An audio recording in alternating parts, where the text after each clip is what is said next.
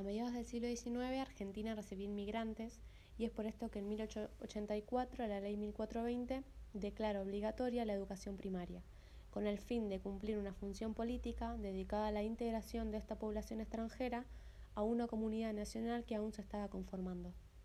En el lugar del nivel medio podían identificarse dos circuitos diferentes. Por un lado, en los colegios nacionales, con un marcado enciclopedismo que formaban eh, para el ingreso a universidades o para puestos de administración pública. Ambos caminos con una carga política. Por el otro, el de las escuelas normales, para la formación de maestros de menos prestigio social y el que asistían mayoritariamente mujeres. Estaba pensado como un nivel terminal que no promovía el ingreso a estudios superiores. Hasta la década de 1930, durante el siglo XX, la escuela secundaria operó en Argentina como una vía de ascenso social y prestigio para una pequeña fracción de los jóvenes, gracias a un mercado laboral que absorbía y diferenciaba a la minoría educada. El colegio secundario constituía un tipo de experiencia vivenciada solo por una ínfima minoría.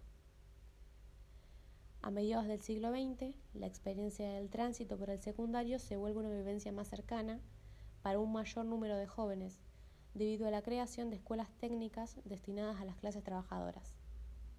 Esta ampliación de la matrícula incorporó a un mayor número de jóvenes de sectores medios.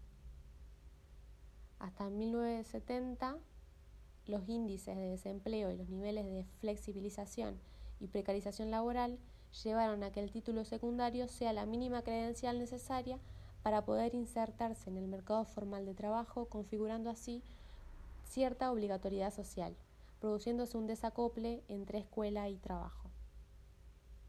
En el año 2006, la sanción legal de la obligatoriedad del nivel secundario completo dio inicio a una nueva etapa al designarlo legalmente como el espacio social e institucional en el cual tienen que estar los jóvenes incorporándose al patrón de normalidad para este grupo etario, al mismo tiempo que establece una nueva meta en términos políticos, la de su universalización. Se debe destacar que la condición de obligatoriedad del secundario cumple un rol importante ya que no solo señala que todos los jóvenes deban realizarlo, sino que establece una manera deseada de hacerlo, a través de un formato escolar basado en la gradualidad y anualización de los grados. La principal estrategia utilizada en las secundarias tradicionales desde el año 2009 consiste en la elaboración de un plan de mejora institucional, con el propósito de que sea la responsable de identificar las problemáticas y desarrolle acciones para mejorar la adquisición de aprendizajes significativos, así como la incorporación de los estudiantes a la vida escolar. El foco se pone en el acompañamiento de las trayectorias de los estudiantes y la flexibilización del régimen académico. También se tutores y talleres de trabajo.